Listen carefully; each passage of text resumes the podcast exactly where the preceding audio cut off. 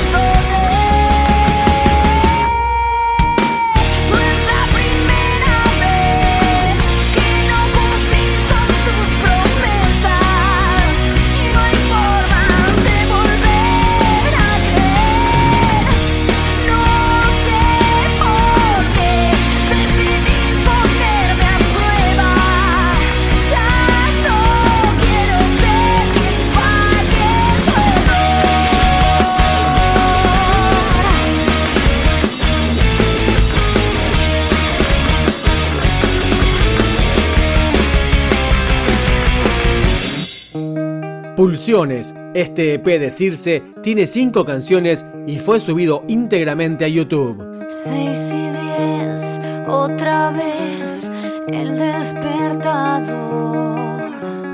Deja ver la ilusión de lo que queda.